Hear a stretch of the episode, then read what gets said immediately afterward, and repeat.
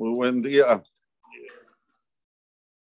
Balak llama a Bilaam su enemigo y se asocian para ir contra un enemigo en común, que era Israel. ¿Por qué Balak quiere, eh, Bilaam era enemigo de Balak? Porque ya dijimos ayer que a través de la maldición de Bilaam, Sihón pudo conquistar un poblado de Moab que se llamaba Agar. Entonces, Bilaam era su enemigo. Pero ahora que lo necesita para combatir a un enemigo en común que es Israel, los llama y le suplica que bendiga, por no decir lo contrario, al pueblo de Israel. Muy bien. ¿Cómo es que lo manda a llamar? Primero le manda emisarios. Le dice, mira, quiero hacer las paces contigo y quiero que vengas aquí hasta Moab para darme una mano. Y Bilaam sale con los tapones de punta. Dice, ¿qué? Yo no voy a ir, Hashem no quiere que vaya, váyanse de acá.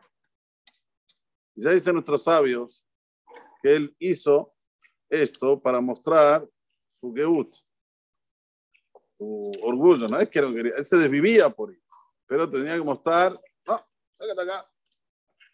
Balak entendió el mensaje y entendió que tiene que mandarle emisarios mucho más eh, que, que, tengan honor, que tengan eh, ¿cómo se dice en español?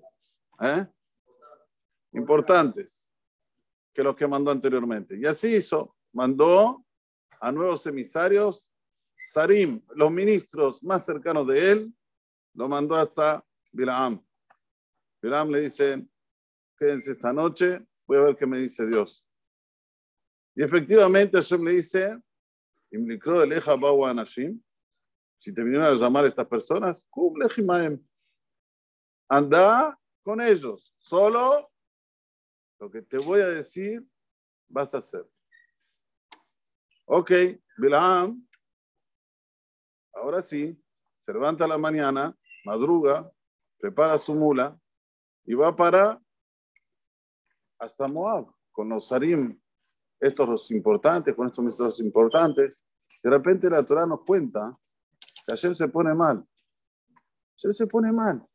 Manda un malaj de Shamay, que lo ve solo la mula de él, no lo ve Bilam al principio. Y de repente se pone en el camino, se planta en el camino, hace así con sus manos, si se puede decir, con sus alas, y el latón está viniendo y ve que no puede pasar, se va para los campos. Y Bilam se pone mal, le pega, ¡paf! Date de nuevo al camino. Va por el camino. Cuando se llega a un lugar donde ya hay una pared, viene otra vez, se planta ahí el Malach Hashem, ¡traj! Este, esta mula aprieta la, la, pierna de Bilam. Lo que le dolió a Bilam y nuevamente empieza, ya empieza a maldecir a la mula. ¡Pum! Otra chicotada, otro palazo, y ya de repente el malaj aparece en un lugar muy estrecho donde no puede ni para la derecha ni para la izquierda la mula. ¿Qué hace la mula? Se sienta. Se sienta. Ahí sí, Belam ya saca todo su, todo su, su interior para afuera y le empieza a decir un montón de cosas le empieza a maldecir, le empieza a decir. Y aquí la Torah nos cuenta que Borolam le abre la boca a Latón. Esta es una de las cosas que se hizo en la creación ya. En el sexto día de la creación, hay diez cosas que se hicieron, que a posteriori se usaron. Verás, el Miriam ya hablamos. Y otra es que la mula pueda manifestarse, hablar, como los seres humanos. Vamos a, ver, vamos a ver primero qué le dice la mula y después vamos a la pregunta del por qué Hashem se pone mal. Si él le dijo, ¿por qué se pone mal? Dice así el pasuk.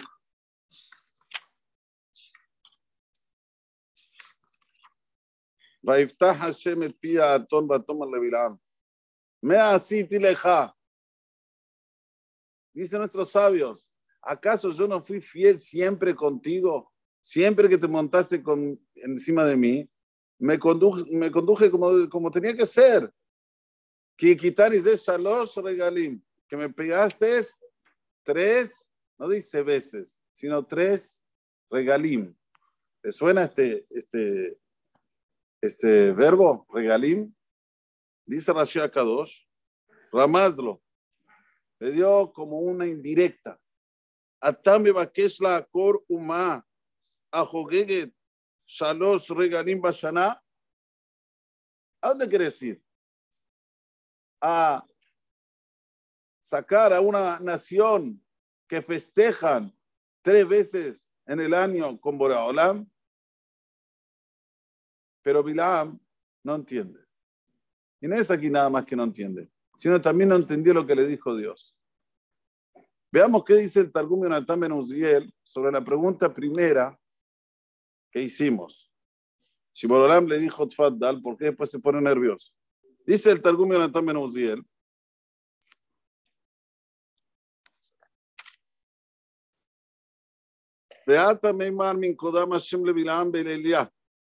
Vino Hashem delante de Bilam a la noche, amarle. Si vinieron a llamarte estas personas,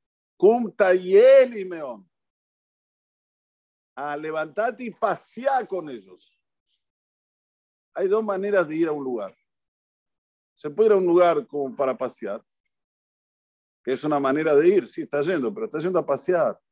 A ver, como le a una persona va a un casamiento solo para quedar bien. Va, da una vueltita, se va. Fue al casamiento. Fue al casamiento, fue una, una vueltita y se fue. Y hay otra cosa, ir y ir para ir.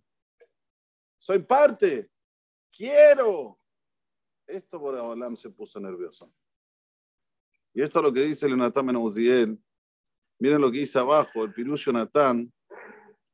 Dice, cuando dice Vayelechim Sare Moab, ahí, ¿cómo tradujo Leonatán Menuziel? Ba'azalim Sare Moab.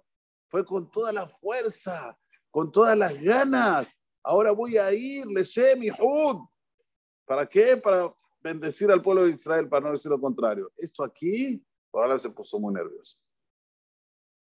Y cuando una persona es tzabúa, ¿sabes lo que dice tzabúa? Tzabúa quiere decir pintado se muestra una cosa por fuera y otra cosa por dentro. Es igual que Bilam, igualito, igualito. Vos lo ves, parece un hombre mote.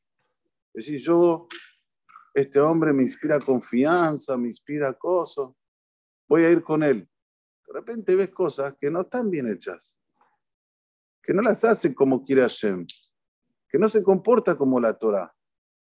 Y ahí empieza a uno definir ¿Me quedo o me voy? ¿Me quedo o me voy? Y ahí es cuando entra el interés personal. Si tiene interés personal, se queda.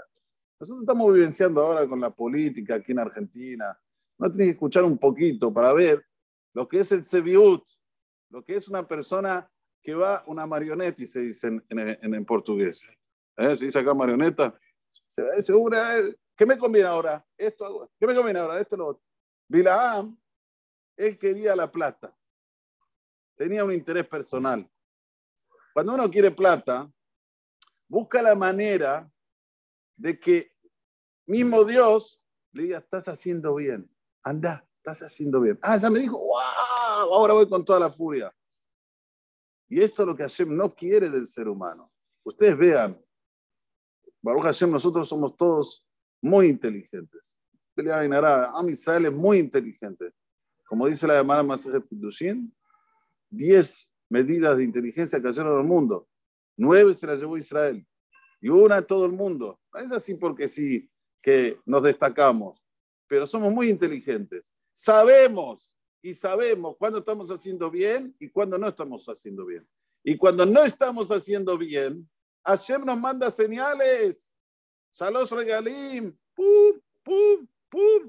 Vos sos de los, de los que sos importantes aquí en la tierra, tenés que comportarte bien. Si uno es Bilam, por más que mande señales de aquí hasta la China, no le da atención. Él quiere, él quiere la plata, él quiere, él quiere. ni se importa con las señales, ni se importa con nada. Pero si una persona es inteligente y sabe exactamente lo que es bueno y lo que no es bueno, y acata las señales, se sabe. ¿Desde cuándo, desde qué momento Bilam ya no tenía que ir más? Desde el momento que la mula se desvía una vez, ya ahí tenía que decir, bueno, no tengo que ir, es un señal que Dios no quiere que vaya. Sin embargo, no se tocó ni una, ni dos, ni tres, y si había posibilidades para más, también más. Y es esto lo que Hashem nos manda en su sagrada Torah. Yo siempre te voy a dar señales. Si vas a ser un hombre pintado, que mostrás una cosa y sos otra, no vas a acatar mis señales. Vas a decir, sí, acá, casualidad. Sí, sí, sí, destino. Sí, sí. Vas a decir un montón de cosas de disculpas, pero no vas a querer retractarte, reconocer a Kadosh Baruj No, eso no. Pero si sos una persona en la cual tenés principios y sabés cuánto es importante acatar las órdenes de Akadosh Baruj ahí sí, te vas a tocar, te vas a retractar y vas a estar mejor en el camino de Akadosh Baruj Ese es el mensaje mayor que tenemos de Perashat Balak. Señores, Bilam no era cualquier uno. ¿eh? Bilam era en el mismo nivel de Nebuá que Moshe y hay una opinión que dicen que era más, porque está escrito, Velocamna vive Israel que Moshe. No se levantó otro profeta en Israel como Moshe, pero en Shara Goim sí se levantó. ¿Quién es? Bilam. Igual, si uno no trabaja sobre su interior, no trabaja sus características, no trabaja su, no se perfecciona en lo que es ir con la verdad, ser auténtico, no mostrar una cosa y hacer otra, lamentablemente está en el camino, en el sendero errado. Por eso hay que estudiar esta pedazá con minuciosidad. Hay un montón, un montón de cosas hermosísimas aquí. Por ejemplo, la mula donde él se montó es esta mula que tuvo al jamor, al burro, que se montó Abraham vino en la edad. Miren qué, edad tenía esta mula. Esta mula tuvo un burrito que ese burrito se montó Abraham cuando llegó a Isaac, esto lo dice el la belleza, no lo digo yo, ¿eh? se montó Abraham cuando fue, eso quiere decir que era una mula de mucha confianza, no era cualquier una. Y este burro que se montó, Abraham vino, se montó después Eliau, y ese burro se va a montar después el Mashiach, con ese mismo burro. Sea que hay un burro que está viviendo, ¿saben cuánto tiempo, señores? Parece una, ya está viviendo más de 3.000 años. Y ese burro el Mashiach se va a montar cuando va a venir y se va a declarar.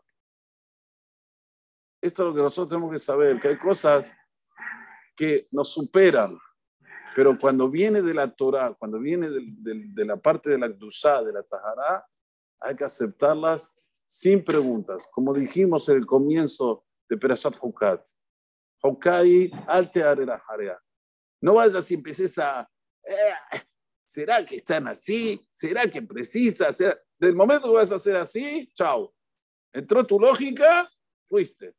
Dejas a Boraholam que comande, dejas a Boraholam que decida. Ahí es cuando la persona cada vez sube peldaños de Kdusha, escalones de, de, santidad, sube, sube, sube, y ahí él ve el Nahatamiti. ¿Saben cuál es el Nahatamiti? ¿Cuál es el Nahatamiti, señores? tener una familia en el camino de la Torah. Este es el Nahatamiti. Todo lo demás, bluff. Bluff. Tener gente que sean